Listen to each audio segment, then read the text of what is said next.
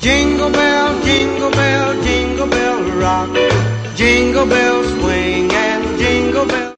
Señoras y señores, amigas y amigos, como diría Jaime Alcaíno, o no sé cómo es, Raúl Alcaíno de Noche de. Ron del año 90, sean todos felizmente bienvenidos a este especial hecho de corazón, de alma, desde lo más profundo de nuestros oscuros corazones. Esto es Cine Bendito, el podcast especial navideño, señores. Bienvenidos todos, todos. Hoy, hoy día, 23 de diciembre, ya eh, abriendo los deseos de la cabeza. Pero hoy día hacemos un especial muy especial porque estamos con el equipo completo de Cine Bendito a mi derecha o izquierda, donde los dioses del universo me lo pongan, ojalá que no donde él quiere.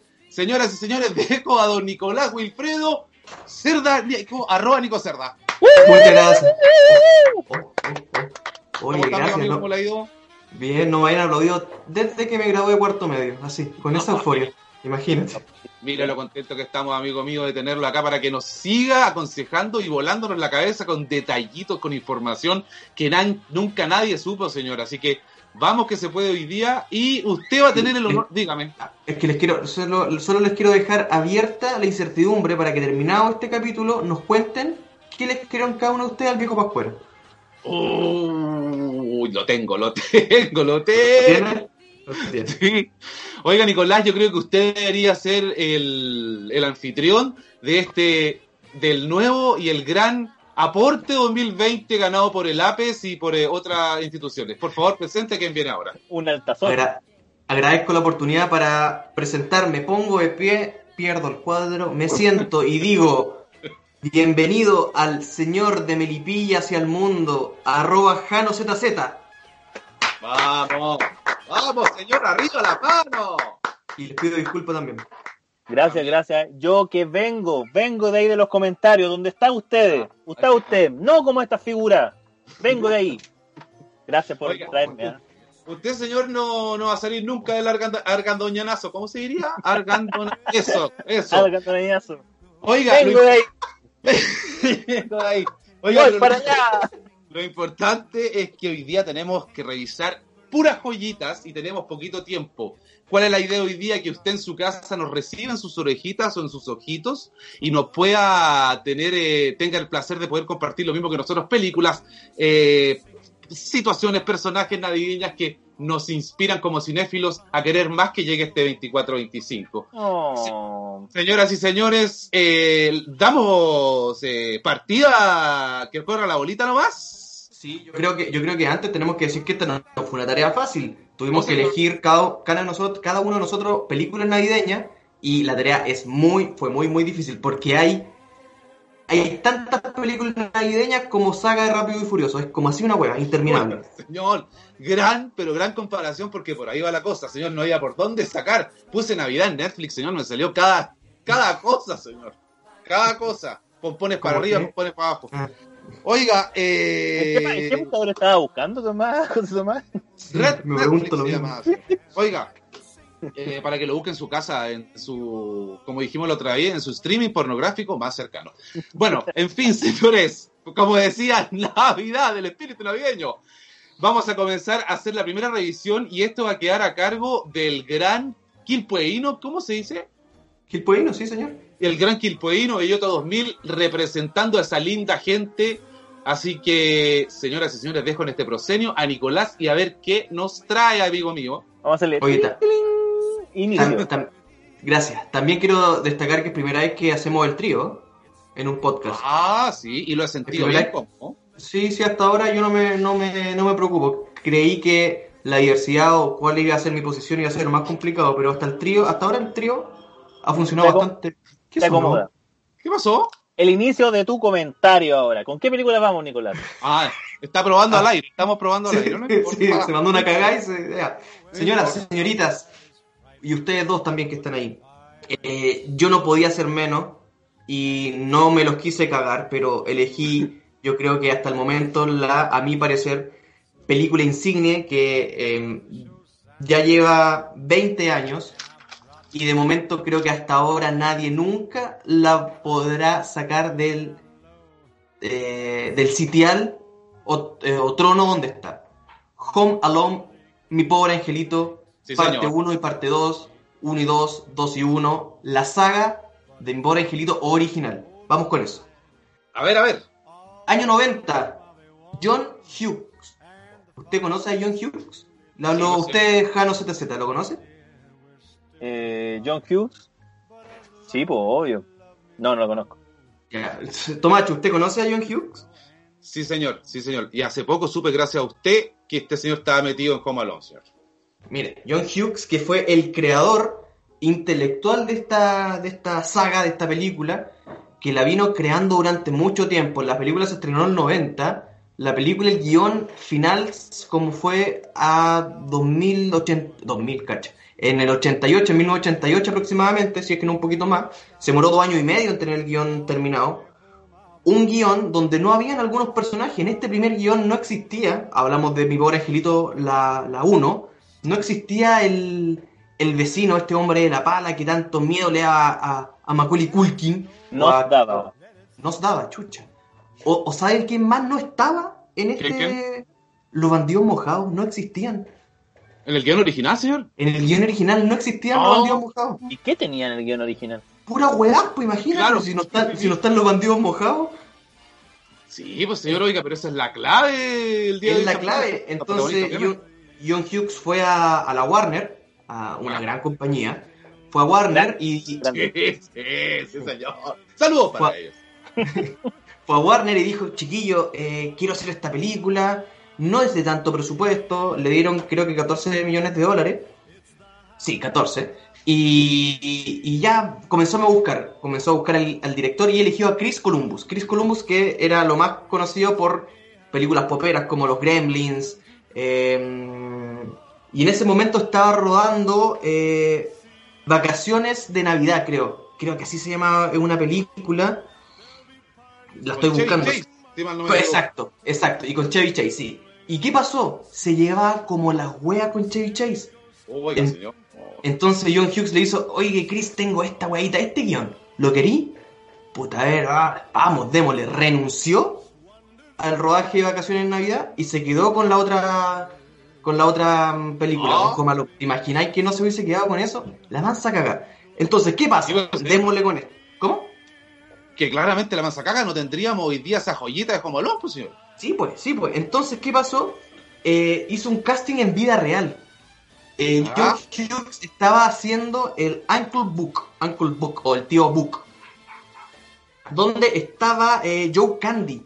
Si ustedes se acuerdan en, si ustedes se acuerdan en Home Alone 2, estaba el Rey de la Polka. En la 1, señor, en la 1. En la 1, chucha, disculpe, muchas gracias por la corrección. El, el polka, polka, polka, polka, polka, polka. Sí. Es Joe- él es Joe Candy. Joe Candy hizo esa película con, con Chris Columbus, disculpa, con, con Macaulay Culkin y John Candy. Y, y, eh, John Hughes escribía el guion y escribía pensando en Macaulay Culkin.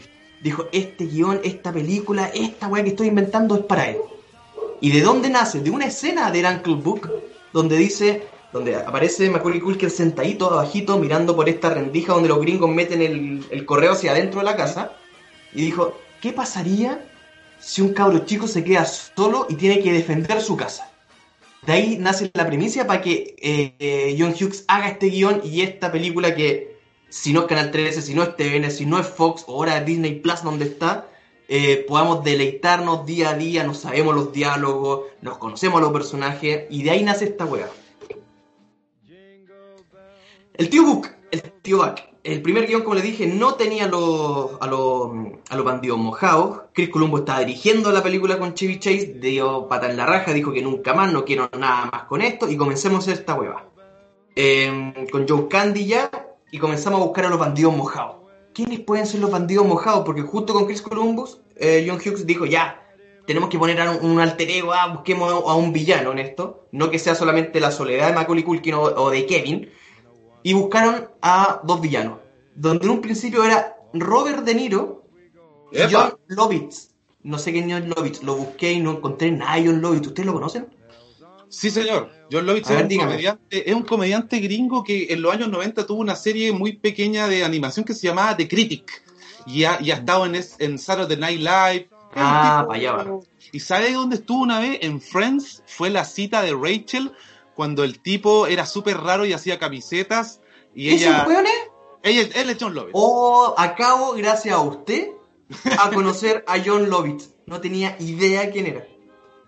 Entonces, primer casting, Robert De Niro, como en el papel de Harry de Joe Pesci, y John Lovitz en el papel de Daniel Stern, que era Marv. Ya. No llegaron a consenso, no hubo acuerdo, pa. Entonces traemos, puta, el, el- el premio consuelo. Súper malo el premio consuelo. John Pesci Sí, y Daniel. Stern. Puta la wea, yo me hubiese Pero quedado- pero John Pesci, ¿de dónde venía antes de esta? Ponte tú. Eh, Goodfellas ya estaba. Venía, No señor, de- o sea, 10 venía, atrás, venía de películas crudas de partida. Sí, No venía venía de eh, una- justo 10 años atrás había ganado el Oscar como mejor actor secundario en Toro Salvaje. La verdad es que no recuerdo cuándo hizo Goodfellas. Estaba pensando, parece que a comienzo del 90, Nicotina, parece. ¿Qué pasa con, con, con Joe Pesci? Joe Pesci es un actor de renombre, pero no se caracteriza por tener una filmografía tan amplia. Claro. Ent- entonces, frente a esa misma wea chucha, vamos, Goodfellas es del 90, es paralela a... Mire, mire, Sí, ojo. del, del 80 es Toro Salvaje. Eso sí, es versatilidad, señor. Sí, imagínate, claro, vamos con, con este, este pequeño personajito en Home Alone y después se, se desenvuelve con todo su dote actoral en, en Goodfellas. Entonces, tomamos por completo a los muchachos, tomamos a, a Daniel, a Daniel Stern. eh, Gabriel, ¿quiere decir algo? No, no, no, no, no.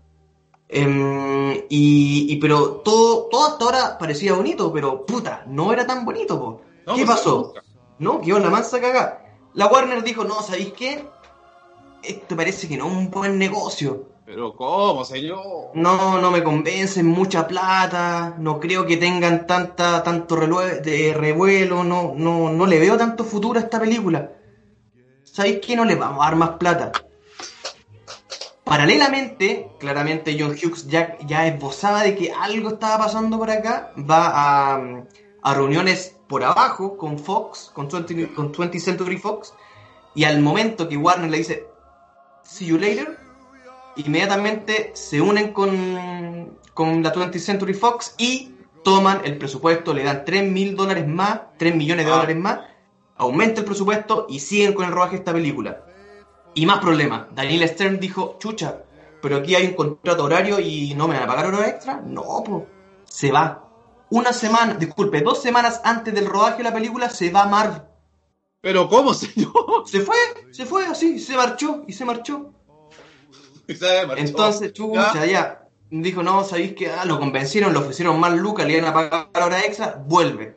Y hasta Ah. el día de hoy, Daniel Stern, cada vez que habla, dice, ese es el horror más grande que he cometido en mi carrera como actor. Imagínense si me hubiese ido y no hubiese regresado. Oiga, qué terrible, señor. Pero, pero es sincero, ¿te imagináis? Es que, que, señor, es otra la imagen de la película sin ese tipo. Si hablamos de una película, claro, ya hablamos del guion, hablamos de los actores, hablamos de las locaciones, quizás que fue rodado en Chicago, otros fueron en interiores. ¿Qué es la otra cosa que identifica? Abro el debate, abro, el cuestionario. ¿A usted qué lo identifica con, con Home Alone, en lo técnico? Gabriel. Oye, lo técnico. Sí, sí. En producción, ¿qué, qué es lo que, que, que tú ves Home Alone y dices, chucha, ah, ¿La ¿Usted dice casa? como un- una nos- nostalgia, por así decirlo? la, ¿La música, casa? señor, la música, Ah, la música, totalmente. pues. Sí, po. La música de Home Alone está a manos de John Williams. El Sí, mismísimo, señor. señor. El, ¿Y- mini- el mismísimo. No tenían plata para eso. ¿Cómo contrataron a John Williams, weón? Spielberg le dijo a, a Chris Columbus, chucha, porque había hecho los Gremlins, dijo, chucha, mm, John Williams, pero John Williams hace películas muy épicas, Star Wars, Indiana Jones, Claro. vamos, Superman, eh, y esto es algo más íntimo. Eh, hablaron con John Williams, John Williams dijo, sí, puedo hacerlo, bajó su salario significativamente. Lo puedo hacer el fin Y- de semana en la noche, una cosa así. Puta, voy a aprender aquí un poco, mi mixer, Un está una weá. Y, y- y eso hicieron, po. Eso hicieron. Ya, hablamos muchas cosas técnicas o de la preproducción o producción. Sí, pues Vamos con esta película, pues. Vamos, hablamos, es que la película, ¿sabéis qué me pasa? Si yo hablo la 1, es lo mismo que la 2. No por eso es mala. Y está, está tan impregnada en, el, en, el, en lo colectivo que yo te la ¿Sabe puedo decir Dilo, dilo, sí. ¿Sabe qué, Nicolás? Ahí va yo, lo que está diciendo usted ahora, que era una película que para nos, nuestra generación, de los 20, de los 25, eso enmarca muchísimo, nos marca muchísimo. Entonces, eh, eh, que Nicolás nos cuente cómo se forjó este símbolo navideño, Eso creo sí. que, que, que, que, que da, como decía anteriormente, mucha nostalgia, es muy bonito, es muy bonito. Es que, es que eso es, a eso, a eso apunto. Entonces, cuando, cuando este personaje, cuando Ay, mira, ¿Cómo le saca pica a la gente, señor? Kevin McAllister decide, decide, eh, o sea, no decide, ¿verdad? Va- voy a abrir nuevamente el debate. ¿Quiénes, ¿Quiénes son los villanos de esta película? ¡Ah! El ¿Quiénes guatón, hermano El pesado. guatón, el guatón. Vos, el, que, el que tenía la tarántula. ¿Cómo? vos, vos. Y el, y el, y el tipo de la, de la Coca-Cola también, señor, que lo provoca a- al pobre Kevin, que sí, que, que Los le- papás, po, amigo. los papás, que, oye, cero Son unos conchos su madre. ¿Cómo La- se lo Amigo, amigo. Oye, pero, pero en la, cara, que- la cara de hasta hoy en día de Kevin, el niño se quedó. ¡Ah! Esa cuestión es impagable. Yo hasta el día de hoy me acuerdo de eso y de la escena del, de la espuma de. Jano Z, Pero Z, sí, usted es padre. ¿Alguna Ya. vez ha perdido su hijo? Eh, ¿en, qué, ¿En qué lugar del mundo? Ahora sé que una vez se me perdió en un supermercado. ¿Cuánto tiempo? Eh, puta, se tenía que haber perdido cinco minutos, una cosa así. Cinco minutos, po. Weón, y fue, y fue eterno, eterno, eterno, Esto- eterno. Estos weones se dan cuenta de un vuelo, en un vuelo, que, que el cabro chico no está. Tomacho, dígame usted. Yo, señor, me he perdido yo, señor. El Clemen- Pero usted todavía no se ha encontrado, po. No, señor, la constante búsqueda, señor. No, no, pero, pero es que ¿sabes lo que pasa? Es que me pongo en el lugar de los padres y son muchos, es mucho brocacochi, señor, eran como 11 gallos. Eso, Pero eso no mismo, todos eso son mismo iba a decir, familia bien pobre, ¿ah? Pero es que, ¿sabes, Nicolás? Que, iba, iba a viajar porque, weón, comprarse un pasaje en Navidad, viajar con toda esa puta de cabro chico, y más encima tenía la grabadora que yo ese año, después de ese año tuve. Lo que pasa es que Nicolás le va a hablar. ¿Le cuento un dato de la, de la grabadora? Cuente. Eh, Home Alone 2, perdido en Nueva York. A todos los extras le dijeron, puedes elegir un juguete de la juguetería Duncan. Ya.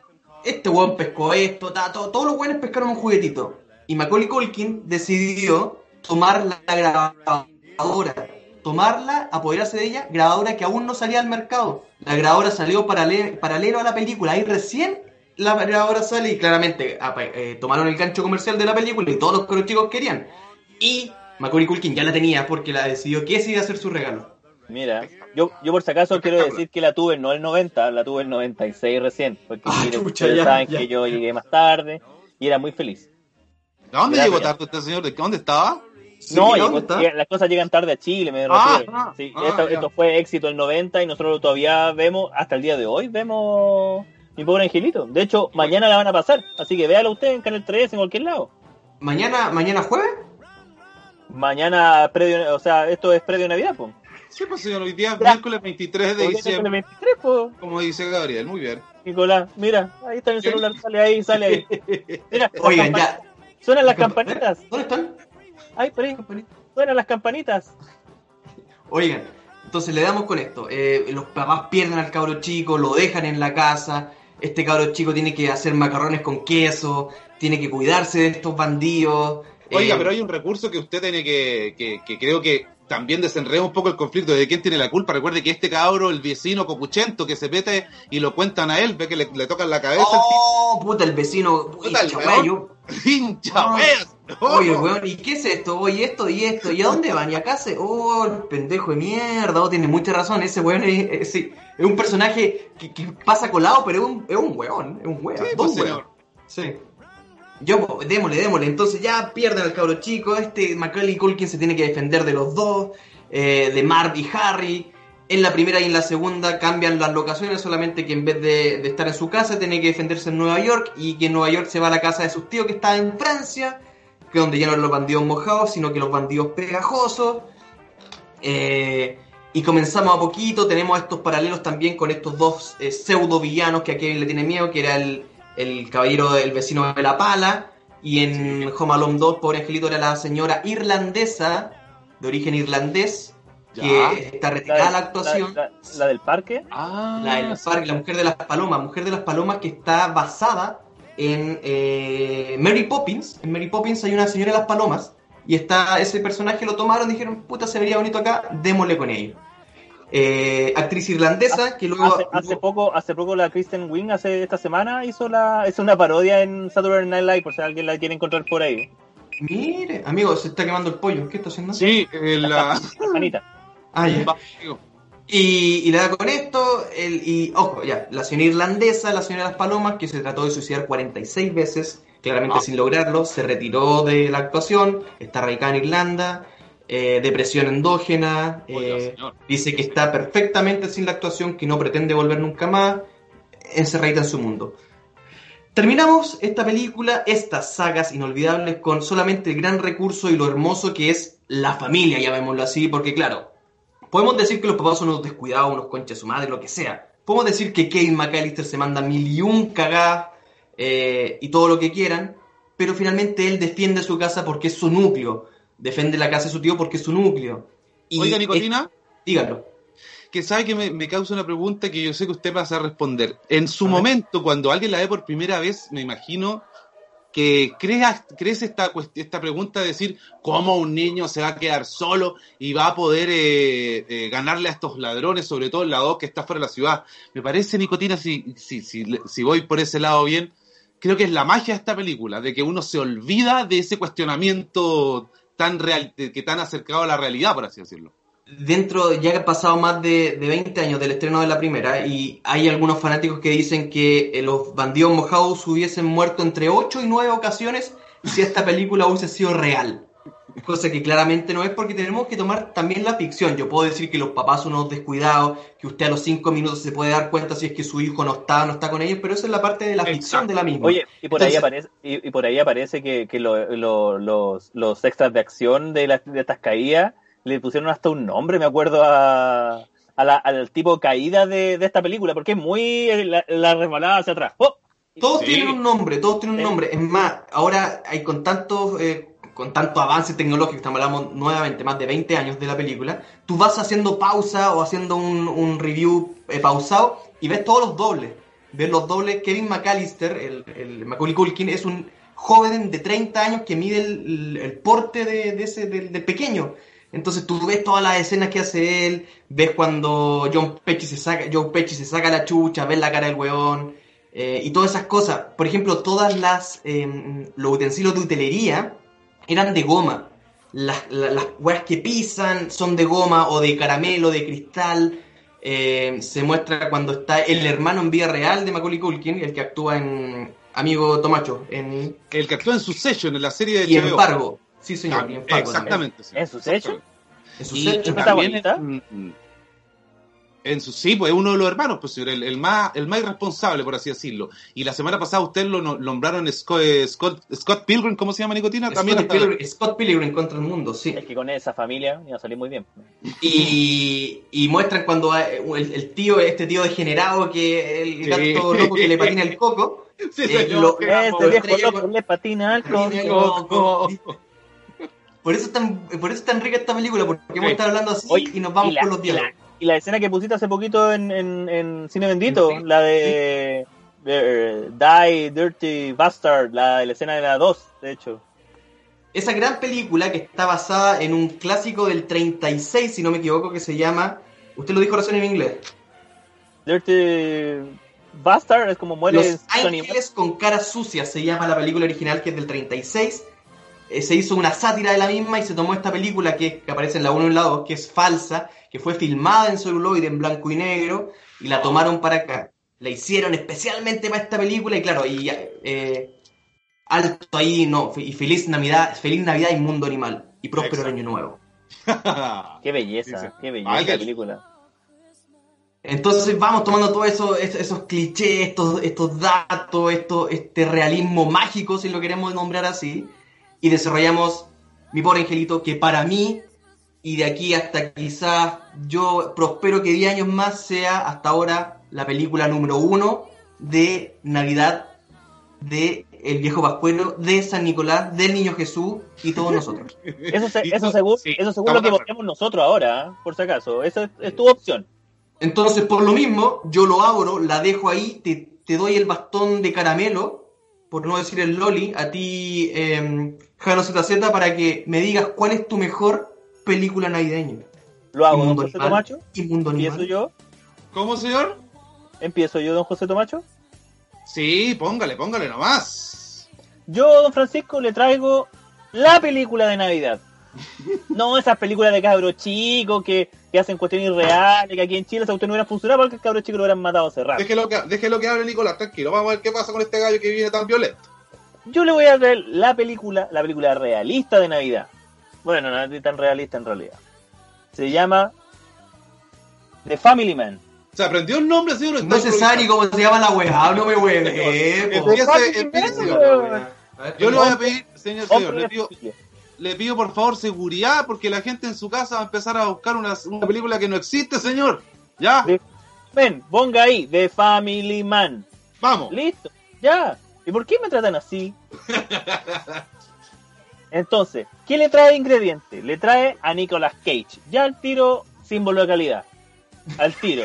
A ver, oiga, ya. Usted, señor, está muy soberbio, señor. ¿Pero qué está hablando? ¿Calidad? Aquí elegimos. Aquí, ¿Qué pasó en este programa especial que ustedes pueden ver por Cine Punto Bendito? Vamos a traer las mejores películas de Navidad. Para Nicotina fue esa eh, película del cabro chico. Que no me acuerdo cómo se llama. El cabrón.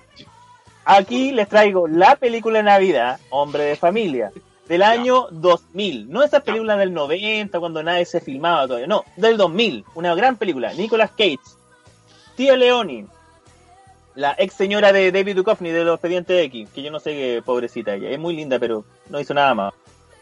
Eh, Sí, Don, Don señor. ¿Ah? Impacto profundo creo que hizo ella, señor. ¿Se acuerda? Impacto Profundo hizo una con... Eh... Se me olvidó, después lo digo. Ya, dale. Don Cheadle. ¿Ah? Grande, don Mi- Chido. Mira, po. Y está una, una niña ahí, pero se la voy a decir después. Bueno, Todo, todo esto parte un hombre llegando al aeropuerto diciendo, ¿saben qué? Con una pareja, me voy, me voy porque me salió a estudiar en Inglaterra, un- un- un- en la Universidad de Inglaterra de Economía. Voy a ser grande, alguien grande, mientras a ti, polola de la universidad, te dejo aquí en Estados Unidos. Adiós, no te vayas, adiós, no te vayas, adiós. Se y va. así, y así, señor. Y así se fue. Ya.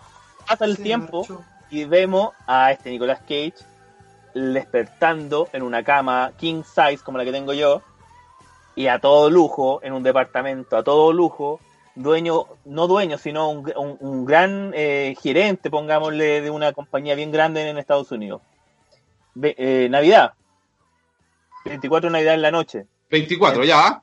¿Qué pasa? Tiene reunión, sí, a toda reunión. Oye, pero nosotros tenemos familia, ¿cómo es la cuestión? La cuestión, tenemos familia, no, nos podía hacer esto. No, pero que hay que trabajar Navidad. Es como una empresa que conozco. Te da lo mismo. Hay que trabajar. El... Entonces, le dice, oye, pero que soy pesado, soy pesado. Ya no importa. Él va, llega a su noche la- y, se, y, se, y se ve solo. Va a la noche de Navidad, no le interesa nada a nadie, llega, va a comprar al negocio. ¿Y qué pasa en el negocio? Aparece, está comprando un, un- como un kiosquito, una cosa así, y aparece Don Chill el- el- interpretando, asaltando el, el kiosquito. ¿Qué onda aquí, chuta? Oye, tranquilo, aquí no maté a nadie, ¿qué necesitáis?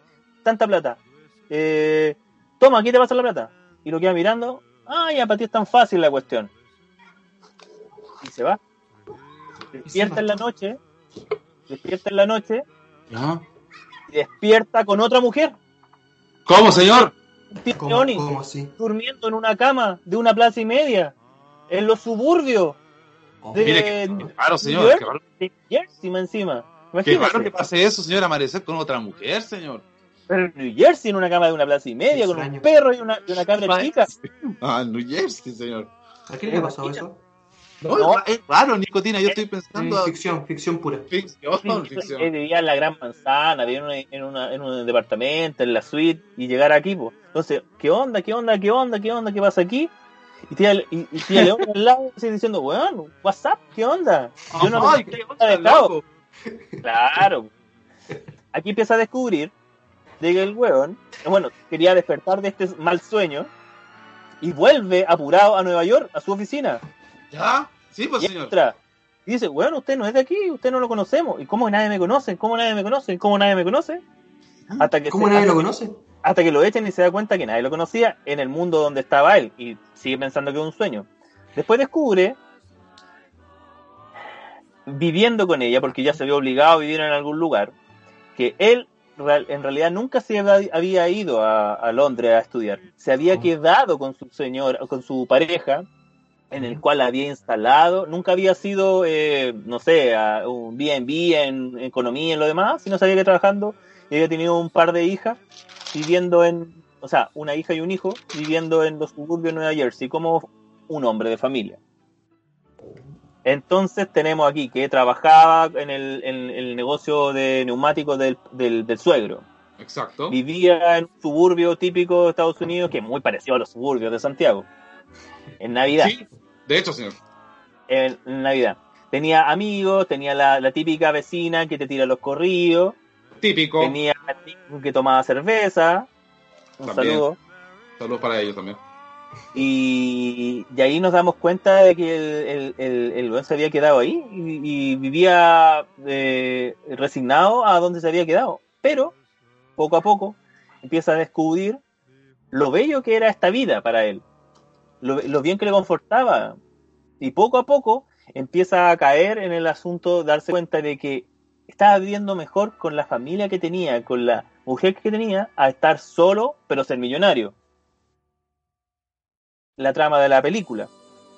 La segunda oportunidad que le dio esta película. O sea, la, la historia, perdón. La historia Ah, de la. sí. de- Entonces, ¿qué está haciendo él? Trata de llevar su vida, de ser eh, buen empleado, de ir hacia donde él, él iba, ya siendo él un hombre de familia, y llevándose a su propia familia a Nueva York a vivir. Entonces, la familia él, él lo podía lograr, él podía ser de nuevo ser alguien importante y ganar mucho dinero y salir de los suburbios y no tener esa porquería camioneta que no funcionaba nunca y vivir a, a, no sé, a, como, como vivir en, los suburbios de, de Santiago y viajar tanto rato en bus cosas así. Pero la familia le dice, ¿saben qué? Nuestros hijos son felices, mi hija es feliz en, en, en Nueva Jersey con sus amigos, no viendo la gran manzana, la gran manzana es otra cosa. Y bueno, pero que no, pero es que y ahí se da cuenta que, claro, pues él tenía la familia y la familia no es lo que estaba llevando a la vida de ahí, sino él estaba en, esa, en ese tipo de familia, en la familia que de verdad lo quería. Entonces, terminando esto, pasa que en algún momento vuelve con las campanitas de Navidad, de una bicicleta en realidad, va a volver y despierta solo en su mansión en el, el penthouse de Nueva York. Y qué chucha, la hija de ¿El la doctor cuestión. Brown metido en esta película? ¿De ¿Ah? ¿Qué pasa? Sí. Porque no lo has nombrado, no has nombrado al Dr. Brown. Sí, Yo no sí, lo he escuchado. y despierta con las campanitas plim, plim, plim, plim, plim, plim, plim, y se da cuenta que estaba solo. Lo esperaba una linda niña en la entrada del departamento que le ofrece un regalo de Navidad, epa. Vamos. pero él no lo acepta. Él va con su Ferrari, ¿Cuál era el regalo? él va con su Ferrari, ¿Se podía cambiar, amigo? No. no. llega a la, ¿Tenía ca- ticket llega la casa y se da cuenta de que no había nadie en esa casa. Y después descubre Te que cambio. nunca, nunca él había pasado esto y era un sueño de Navidad. ¡Oh! Aquí es cuando... ¿Le cuento el final de la película o no? Sí, pues yo me Sí, estoy ya está, intrigado. ya está. Ah, ya. Bueno, aquí se da cuenta de que nunca, de que nunca, nunca vivió todo lo que vivió en esa noche, en ese sueño de Navidad, y va a buscar a tía Leoni, que estaba, era súper bacán, porque toda la gente soltera es bacán, Es bacán, tiene, es bacán. mucho dinero, puede comprar figuritas de acción y esas cosas, ¿cachai? Oh, qué bacán. Entonces, él va y va a buscar a tía Leoni, se estaba yendo a París porque su empresa se la, se la estaba llevando a París Ya. y, y se está hallando, ándate, no, no te vayas, ándate, no, no te vayas, y vuelve No, a pasar sí, lo mismo, al revés, Oiga, señor. y hacemos la escena del aeropuerto, que cuántas películas hemos visto con la escena del aeropuerto, Oiga, mucho. hasta en Friend aparece la escena del aeropuerto, Y sin ir más lejos. Para, por favor, quédate conmigo. ¿Podemos tomarnos un café? Ajá. Y en eso termina la película. No, oiga, señor, usted, señor, se está ganando. Qué pero gran siento- película Navidad. Ahora yo le Hoy la dejo- película, güey. Oiga, la- Hoy la película, güey. Mira, yo sé que Tomacho va a entender mejor que tú esta Oiga. película, weón. yo le tengo una pregunta, amigo. ¿Podría empezar de nuevo? Porque lo que pasa es que no. No, amigo, mentira. ¿Cuál vendría a ser el, eh, el sentido navideño, amigo? Porque mire, aquí está la chance, es que este gallo se está riendo mucho, porque el espíritu navideño lo contagia nicotina cerda. Ese es el problema. Estamos contagiados de alegría y de buenos momentos, pero usted me parece interesante lo que presenta esta película, esta nueva oportunidad de volver a hacer las cosas de nuevo, pero sin eh, haber tenido la idea de qué puede haber sucedido. A todos quizás nos puede haber pasado de que nos arrepentimos, arrepentimos de haber tomado un camino que tomamos cuando jóvenes y quizás que hubiese pasado, pues señor. ¿Qué le parece a usted, pues señor? Respóndame por la cresta, yo estoy eh, hablando como un loro, señor. Que usted me mire y me mueve la cabeza. Lo más importante del espíritu navideño es comprender que la codicia no lo es todo, Exacto. sino la familia, donde uno tiene su corazoncito, porque el corazoncito va para allá, pero la cabeza va para allá, pero el corazoncito es el que manda. Quizás el tipo era, era millonario cuando vivía, se dio cuenta que era millonario viviendo en Nueva Jersey, con dos niños, un perro sin poder dormir, comiendo a deshoras, pagándole poco, a veces El auto sin que no trabajo, funcionaba. yendo a tratamiento los lunes. ¡Ah! Pero era feliz. Era feliz. Era señor. Era Un feliz. misera- Un miserable pobretón, pero Aquí los hombres de familia podemos entender esta película y podemos soltar una lágrima. Pero Sí. no como Nicotina, que está ahí con cara incrédulo y que vive en su penthouse. No, no, no, no. Si la cosa no es así, es que yo quiero saber realmente dónde está esta película para poder verla. Eh, E eliminar y eliminarla de mi playlist porque no pienso esa weá mala. La película mala fome. Mala la weá. señor, sí, señor Gabriel, si, si usted no sabe dónde la podemos ver, le pido por favor que se vaya a la cresta en dos tiempos. Porque lo veo que está dudando y está buscando. Está buscando este weón, no sabe. Claramente, señor, usted está en está en Netflix. Está en Amazon, señoras y señores. Amazon Prime usted la puede encontrar de Family Man. Nicolas Cage y Tia Leoni. Gran película para algunos. Una fome. Gran película. Gran Oiga, película para ¿te no verla, señores. ¿Les puedo, les puedo dar mis últimos datos? Porque al final veo que los datos técnicos le interesan a ustedes. A ver, sorpréndame. No, no le interesa la, la cuestión de verdad. No, tire tire datos, tire datos. Mira, aparte de, de Hombre de Familia, la dirigió Brett Ratner. ¿Quién es Brett Ratner? ¿Quién es? ¿Quién El es, mismo, el mismo de Rush Howard, por si acaso. Sí. El mismo de, de X-Men Last Stand, por si acaso. Ah, un. Cacha. La más, la más buena de la saga de X-Men. Ya, continúe, a ver. Y aquí voy a llegar con lo que de. Y, y Dragón Rojo, la última de. No es la última, parece de. del- Sí, la de- última de, ¿en la de trilogía. Sí, la más no- buena de las tres, de nuevo. Entonces, aquí llegamos al momento donde yo publicito lo lindo que es el director que fue acusado en 2017 por intento No. de violación. Así que, ¡No! Pero señor, usted, usted, señor, viene aquí a acabó su, cavó su propia tumba este weón. Acusado de violación. Oiga, yo, ilegalidad. yo, Y yo, a decir- ¿qué arreglo? de hecho, ¿Qué yo iba decir, oye, el, el director tuvo algunos problemillas, pero ¿para qué decirlo? Iba a decir, pues señor, Es que no ¿para trabaja, qué? no trabaja desde ese año. Eh, bueno, tenemos la música a de ver. Danny Elfman. Ahí, la- ahí, ahí la- Ah, bien. Cuéntale a la gente qué otra cosa ha hecho Daniel. Van a ver. toda la música de los Simpsons. Y toda la Claro. música de estilo campanita. Entonces, cuando yo, yo pensé, cuando dijo. Nicolás, por favor, usted cuéntele a la gente qué más ha hecho el, el gran director con el que trabaja. Mira, es que el gran Tim Burton con Danny Elfman vienen de la mano. ¿Por qué? Porque justamente si vamos a hablar de Navidad, dígame. Es que por eso mismo. La no... la- dale, dale, dale. Si vamos a hablar de Navidad, uno de los dire- directores eh, insignias de la Navidad es Tim Burton, El extraño mundo de Jack, Batman Returns, eh, Frankie Winnie, eh, Eduardo Mano de Tijera. Exacto. eh, vamos, ayúdenme, ¿qué más ha hecho este weón? Ya no me acuerdo. Y muchas más. Amigo. Y ¿La muchas más. Eh, no, pero es que esa no es de Navidad. Pero, la- pero la, la gran mayoría de las películas de Tim Burton están basadas en épocas navideñas, estivales. Y Danny Elfman, quien hizo la, creo que lo más grande que ha hecho Danny Elfman fue eh, un hombre de familia, ¿no? Se consagró. O también tuvo Hombres sé, de Negro. Nada más que hacer. Nada más que hacer. Hombres de Negro, Charlie la fábrica de chocolate, Pesadilla antes de Navidad, El canal de la novia. Bueno, trabaja harto con, con Tim Burton. Sí, eso es. Oiga, Eso es esta- ah, mire, hijo, mire, señor, hasta mi hijo que está en el piso 5 lo vio leyendo, señor. ¿Dónde? Oye, yo creo que basta de ningunearme y Perdón. ningunearlo. Perdón, perdón. Y esto está comparado con lo que To- Tomacho en algún momento va a decir, un cuento de Navidad de Charles Dickens y la Que Bello Vivir, perdón, que era también, está muy comparado con esto. Le robó el guion a esas dos. Oiga, Por favor, don, ¿puedes contarnos las demás películas? está, está muy bueno el programa porque hay aquí un debate importante de Home Alone, una película nostálgica que nos recuerda a esa, esas noches de Navidad en los 90, finales de los 80, donde pedíamos de corazón el Nintendo 1, o la pelotita de trapo, o la, o la camiseta de Patricio Yáñez y o compañía. Pero también tenemos ese Nueva Navidad para grandes, para aquellos que no hemos arrepentido y no hemos mandado cagada tras cagada y pensamos que la Navidad puede arreglar un año de mierda, siendo que no.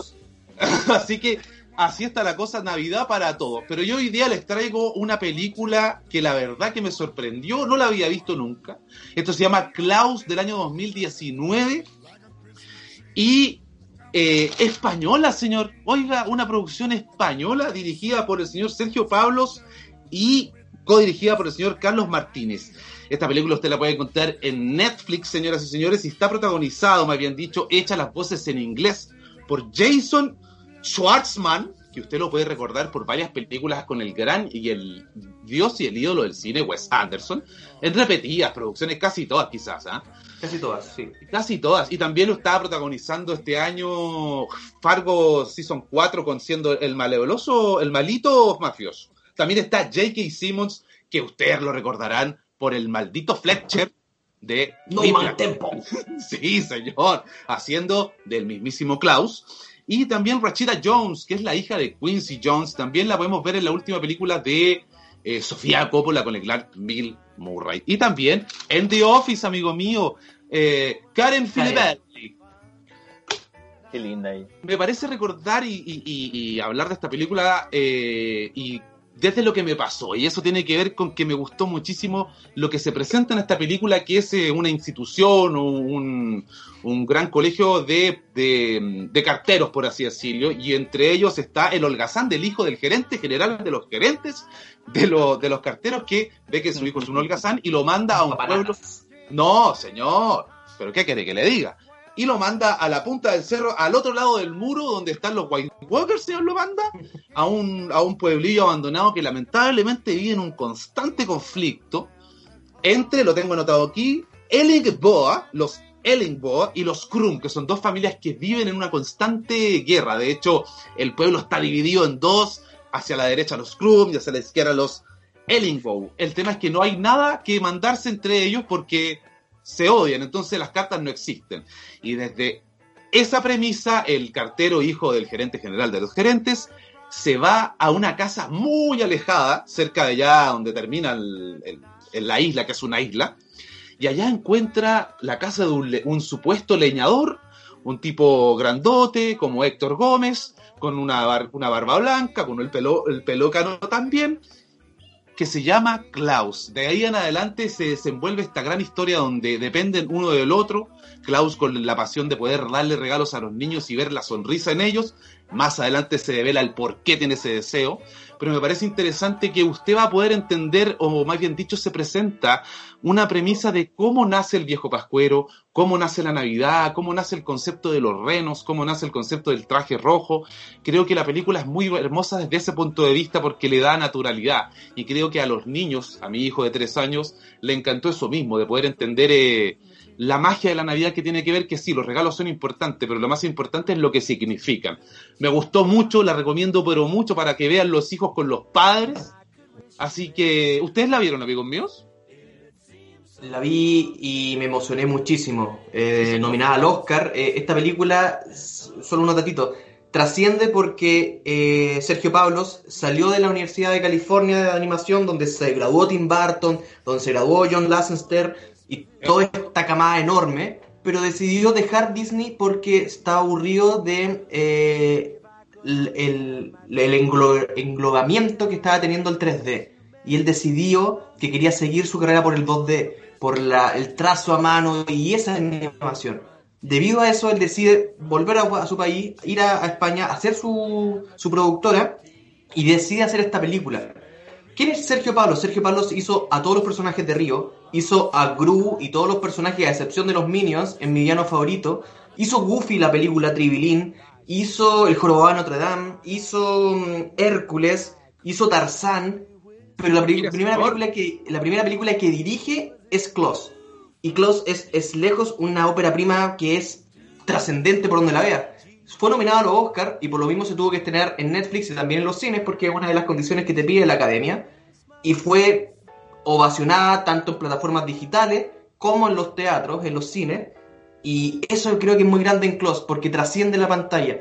Podemos tener historias de personajes, pero lo más importante son los orígenes. Yo creo que esta historia de origen es muy bonita, es muy linda, como el, eh, quizás el personaje más popular dentro de la cultura mm, eh, que tenemos es el viejo Pascuero, o Santa Claus, San Nicolás, como chucha queramos decirle, y creo que esta película da con el clavo. Creo que hay, un ejemplo de la realidad que habla Nicolás, o como el que uno pueda sentirse identificado, que pueda sentir una historia que es cercana. En los años 30, 40 veíamos películas de, si mal no, si me equivoco, me, me corrigen, donde la Cenicienta se le hacía crear de la, mágicamente un, un- un- una victoria a Viña Marina, donde ella podía ir a la, a la- a la fiesta. En este caso, dando un pequeño dato, van en este trineo con, con un con primero con los renos, o sea, con los renos y con las ruedas y pierden las ruedas, se ponen a deslizar como que automáticamente, la- eh, de manera más orgánica, los símbolos van apareciendo y creo que eso es muy bonito de la película, el que al final tengamos, entendamos por qué se viste de rojo, es una gran película ganadora de un BAFTA, señor, y usted dijo que me puede ayudar, que yo no los conocía, soy completamente ignorante los premios Annie, que ganó cerca de siete premios, señor, que son como los Oscars de animación. Son los, como los Oscars de animación, y por lo mismo, así como Spider-Man to Spider-Verse, que rompe todo paradigma, rompe todo eh, cotidianidad con lo que está haciendo Disney la- y la animación en 3D o digitales, eh, rompen el esquema y rompen para demostrar de que la animación 2D a trazo, a pulso, todavía existen y pueden, y dan que hablar, si la forma es cómo la tratamos. Queda clarísimo, Nicotina, lo del, esta animación. Me- de hecho, quizás por eso me encantó, me hace recordar cuando éramos más jóvenes. Pero, señores y señores, vea Klaus, está en su Netflix más cercano y recuerde también que esto es el especial de Navidad, que lo van a encontrar en su Spotify y en todas las redes sociales, para que usted lo disfrute y se empape de Navidad con mis, con mis renos hermosillos. Oye, para darle final a, a esto tenemos la última recomendación, una película un poquito más antigua que yo, y eso ya es mucho decir, de 1946 y del gran Frank Capra, que por los años 30 ya andaba dejando la patada, ganando tres Oscars como mejor director. En el 46 presenta It's a Beautiful, It's a Wonderful Life, una película protagonizada por el gran James Stewart, James Stewart de casi todas las películas más conocidas de Alfred Hitchcock, Vértigo, eh, Northwest, On the Northwest, No Ser Northwest, La Soga y muchísimas más, señores. Esta película tiene un significado muy potente para el pueblo americano porque es 46 posguerra, que la posguerra quizás puede llamarse ya casi guerra todavía, aún se han sentido los olor a balas, señor, un Estados Unidos completamente quebrado, eh, familias divididas, muchas pérdidas, y viene esta película que viene a mostrar en sus primeras, es larguísima, son horas, dos horas diez, y con mis amigos hoy día conversábamos antes de hacer esto, que es una película que tiene un ritmo distinto. Usted tiene que recordar que en el 46 se están comenzando a abrir, a abrir estas historias con grandes personajes, con grandes tramas que iban y venían. Hay De- cortes que son completamente... Dígame. No, de- yo quiero decir que deja de ser un cine de guerra también, porque está totalmente dedicado a, a poner a Estados Unidos como los buenos, los aviones volando, la, directores de, guerra, y viene este tipo de películas que es lo que está contando usted ahora. Exacto, de hecho la película comienza a contarse desde 1920, más o menos, un poquito antes, quizás hasta el 47, donde, donde termina. Pero tiene que ver con eso, con sacar adelante a un país completamente quebrado. James Stewart es un hombre que vive en un pueblo que se llama, que lo tengo aquí anotado y cambié la página obviamente para que me cueste más encontrarla, porque Para que, soy un para tipo que que... suene la página, para que suene la página. Bedford Falls es un pequeño pueblo, al parecer a un par de kilómetros de Nueva York, pero muy pequeño, donde el protagonista George Bailey vive penurias, George Bailey. Vive penurias con dinero, vive penurias con su, con el gran eh, eh, Jorge, eh, con el gran Farcas del pueblo que es el señor Potter. Todo mal, señor, hasta que el tipo al final de la película, cerca de los últimos 40 minutos, ocurre lo impensado. Como le dije, son casi una hora y media donde es un poco lento, donde usted se va a aburrir, sí, pero yo se lo aseguro aquí, no es el cine que hoy día vemos en, nuestros streaming, pero sí la última parte, los últimos 30 minutos de la película son maravillosos. Nos hacen ver y a cualquiera, a cualquiera le va a tocar esta oportunidad que se le presenta, que es muy parecida a la gran película que trajo Gabriel de Family Man del 2000, eh, se le presenta una oportunidad al personaje de John, James Stewart de poder ver la vida distinta, de poder disfrutarla y poder sentirla de otra manera. Así que véala y trate de aplicar su misma experiencia para que podamos ver que lo que tenemos hoy día cerca es lo que más vale y lo que mañana, con quien mañana usted va a compartir las papitas duquesas y el pavito relleno.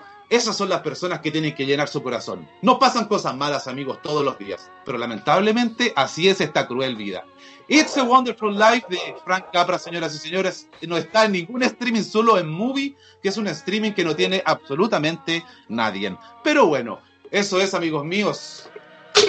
Frank, Frank Capra. el mismísimo señor. A los 42 años ya tenía tres premios Oscar a su haber.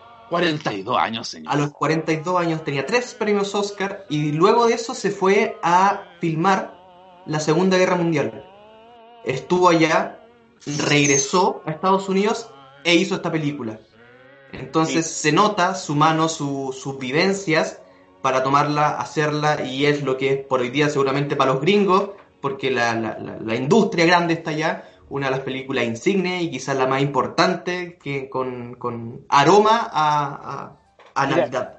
Imagi- Sí, imagi- imagínate lo que tiene que ser haber vivido la guerra y cuántas veces en la trinchera haber pensado en las segundas oportunidades que nosotros de repente no las vemos cuando nos toca algo- alguna cuestión así como muy sencilla, muy tranquila. Y en ese tiempo, sobre todo él, hay un, hay un documental de directores de, fan- de, de- de directores de guerra, por si acaso quiere verlo, está por ahí en Netflix Ah, también. Está por ahí en Netflix y ahí mismo, ahí está eh, Frank Capra, muy bien Gabriel, te amo. Eh, está lo que acabamos de decir, está Frank, Frank Capra y está Capra y está todo lo que acabamos de decir. Lo mismo que Capri. Vamos a hacer entonces el recuento final. Eh, vamos con el primer voto que es del señor Gabriel Fuentes. ¿Cuál sería para usted? Quizás hoy día no la alcanzamos a tocar por el tiempo, pero la película completamente imperdible arriba de todas para esta Navidad, Gabriel, por favor. Del grupo que elegimos, mi película imperdible es Mi pobre angelito. Vamos. Perdón, perdón, mi pobre angelito. Tiene todo lo de pobre angelito. Me, me, me causa, bueno, en ese tiempo no, pero me causa un poquito descompensado que sea una película demasiado. eh, una familia que no existía para mí. Entonces yo la veía y era como, weón, como tanta gente, como tanta cosa, como tanta Navidad. Pero el- lo, lo profundo de la película, de él, de ver que realmente podía solito y que realmente necesitaba a la familia, pese a todo lo que hizo de salvarse solito y el abrazo final con la mamá, vale mucho. Sí. Ustedes, discul- disculpen, ¿ustedes vieron Jojo Rabbit? Sí, señor. ¿Se acuerdan de Yorkie? Del amigo gordito de lentes de... Sí, sí. Obvio, es, un mal, es un mal día para ser nazi. Sí. ¿Ustedes saben, ¿Ustedes saben quién va a ser él pronto? ¿Qué? ¿Qué, señor? Ah, no lo sabían. ¿No? Disney ya está trabajando en el remake, reboot de Home Alone, mi pobre angelito. ¡Ah, señor! Y sí, señor, él, él no es Kevin McAllister, es Max. Max se llama su personaje. Van a tomarlo, no van a rehacer la franquicia con los mismos personajes, pero sí la idea. Y él va a ser el pequeño niño. Eso quería decirle. Espectacular, pues señor, si ya ha pasado mucho tiempo, y si se, se intentaron hacer la 3 o la 4, no sé muy bien. 3, Pero 4 quedaron- 5. Quedaron más o menos nomás, ¿no, amigo? Sí, sí, pero, sí. pero es que no estaba Macaulay Culkin No, pues no estaba. No, No, estaba, con, estaba, estaba con su amigo blanco y negro, Bueno. parece. Con su amigo Michael, que lo fue a vis- a visitar al set de grabación de la segunda. Avancemos Sí, con la película. ¿Usted, Nicolás? Sí, mejor. No Te lo digo a metamos, ti, Carolina Ramírez, a ti, a ti, no nos metamos en ese closet. Oiga, eh, y usted, Nicolás, cuénteme por favor su favorita y por qué. ¿Por qué? Porque todo ya lo dije. Porque todos mis argumentos los tiré. Y mi pobre angelito va a ser, hasta el día que la destronen, mi película favorita de Navidad. Sin desmerecer dos grandes películas que no hemos nombrado. Va a ver. Love Actuality Gran película de Richard Curtis, señor. y, y, y El The Nightmare. Before Christmas. Ah, The Nightmare Before Christmas de Tim Burton en la producción, no en la dirección, que es una película increíble. Danny Elfman, ¿no? Yo no la he visto. Voy a tener que Ocho. verla esta Navidad. 8 o 9 años se tardaron en una película stop motion que es eh, imina- Arte. inimaginable. arte. Y eso ya gustó un. Bueno, tenemos ganador entonces porque yo No, también. pues, ¿y usted, po? Ah, Yo también. Lo que pasa es que yo hablo desde la nostalgia, señor, y, y es un símbolo. Es, es imposible hacer un ranking. Hoy día la verdad es que llegué a llorar con So Wonderful Life, pero eh, es recordar, es recordar a mi viejo, recordar esas navidades con los árboles que eran reales, que uno los compraba, los cortaban en los bosques, señor. Y el olorcito, Eh, el olorcito a pino. ¿eh? Usted, Ese es- disculpen, usted, ¿ustedes tenían árboles de Navidad reales? Sí, señor. Sí. Sí, señor. Sí, qué lindo momento. Yo Y también lo, recuerdo. decoraba, y, lo, y lo decoraba con algodón. Mi mamá. Ah, no, yo no llegaba. No, No, no, tan pobre no era, señor. No, no, no había, no, no- no había mucho. No, pero yo recuerdo eso. Y el árbol de Navidad, armarlo era algo. Ah, ah, Tenías que tener un, un pote, llenarlo con arena, llenarlo con piedras, que quedara bien, echarle un poco de agua para dosarlo. Después la weá con el tiempo se iba, iba secando, Sí, barriendo cada rato. Qué bonito. Había olor a pino en su casa, señor. No como ahora que Cailora. Po- Oiga, a- hay, hay olor a, a pino, pero de la, de la perfume que le regala la abuelita. zapatitos afuera o no? En la ventana, algo así. Yo por el olor a, a pata. O sea, Perdón, sí, yo viví una Navidad muy pobre. ¿ah? Vamos a hacer un podcast especial de esto de Navidades pobres. sí, Navidades pobres con. Sí, señor. Gabriel, hosting. Oiga, eh, espectacular. Entonces, Home Alone 1 y 2 son una misma película, así que notable para que usted la vea. Lamentablemente, para Nicolás, para Gabriel y para mí, no está en ningún streaming, ¿o no, amigos míos? Sí, pues amigo, en Disney Plus, ahí está. Mire, para que usted contrate en Disney Plus esta Navidad y se, y le- y le- y se coma su pavito relleno con eh, el, la colita de mono y ahí con Kevin subiendo y bajando. Gran, gran, gran película. Y con La Donald Trump. Y con Donald Trump. Trump. Gabriel, usted me va a contar y le va a contar a Nicolás y a la gente qué vamos a hacer la próxima semana. La Porque esta próxima próxima semana. semana se viene Ring. Sí, ta, ta, ta, ta, ta, ta, ta, ta, ta, ta. vamos a ver lo mejor de este gran año que pasó. El año bueno, año ¡Ay, bueno. mejor! Lo mejor del 2020 y lo peor, como dice aquí, del 2020. Lo peor. O sea, nada más peor del 2020. No, Vamos a señor. todas estas grandes series que terminaron este año. Mr. Robert. Y otras grandes series que también podemos ver ahí. Vamos a hacer un ranking igual que esto, ¿cierto? Sí, señor. Vamos a tirar toda la carne a la parrilla. Que no sea algo personal. Mr. Ro- ¡Oh! Vamos a estar, señor, diciendo lo mejor y lo peor del año 2020, que ya quizá, que, que es fácil encontrar lo peor, porque puta, que fue un año malo. Así que... Oiga, yo estoy muy contento porque lo de hoy día no salió enredado como la última película de Christopher Nolan, señor, que la he visto 10 veces y aún no ¿Y todavía entiendo absolutamente nada, señor.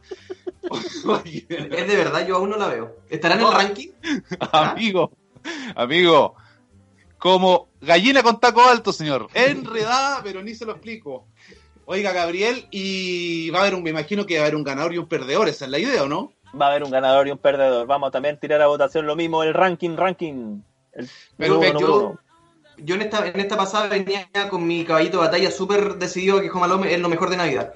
Para el próximo capítulo de lo mejor y lo peor, créanme que para mí es- sí, En para mí es series muy y fácil por si en series y películas. Para mí es muy fácil decir que es lo peor, pero lo mejor me ha sido muy complicado porque créeme que por, por- por lo mismo la pandemia hubo muy poco estreno y lo poco Sí, fueron finales, fueron, fueron últimas temporadas y otras cosas así, entonces también hay que, hay, hay que, hay que ver qué realmente se estrenó también este año. No, y so- so- sobre todo las películas que la verdad es que quizás en estas últimas dos semanas han salido muchas a flote de cuáles pueden ser las mejores, entonces ha sido bien complicado. Así que va a estar muy entretenido, eso sí que es seguro. Eh, amigos míos, despídase usted primero, Nicolás, por favor. No, que me pareció muy rico este trío, eso quería decir. Gabriel. Yo los quiero mucho. Perdón por traerle las películas que le traje, pero trabaja Mackenzie Vega, que hacía Nancy Callahan. ¿No? ¿No sirve todavía? Ah, verdad que no la había visto. niñita de Sin City. Sí, era ella. Ah, ya, muchas gracias amigos míos. Esto ha sido Cine Bendito, el podcast especial navideño. De verdad, como dice Gabriel, los queremos mucho. Y pásenlo bien, disfruten y sigan escuchándonos en Spotify, que está todo nuestro gran podcast, en Instagram, nuestro contenido sin fin. Nuestra biblioteca. Un abrazo gigante, feliz Navidad a todos. Gracias. Nos vemos. La cara de weón de Gabriel. Jingle bell, jingle bell, jingle bell rock. Jingle bells swing and jingle bells ring.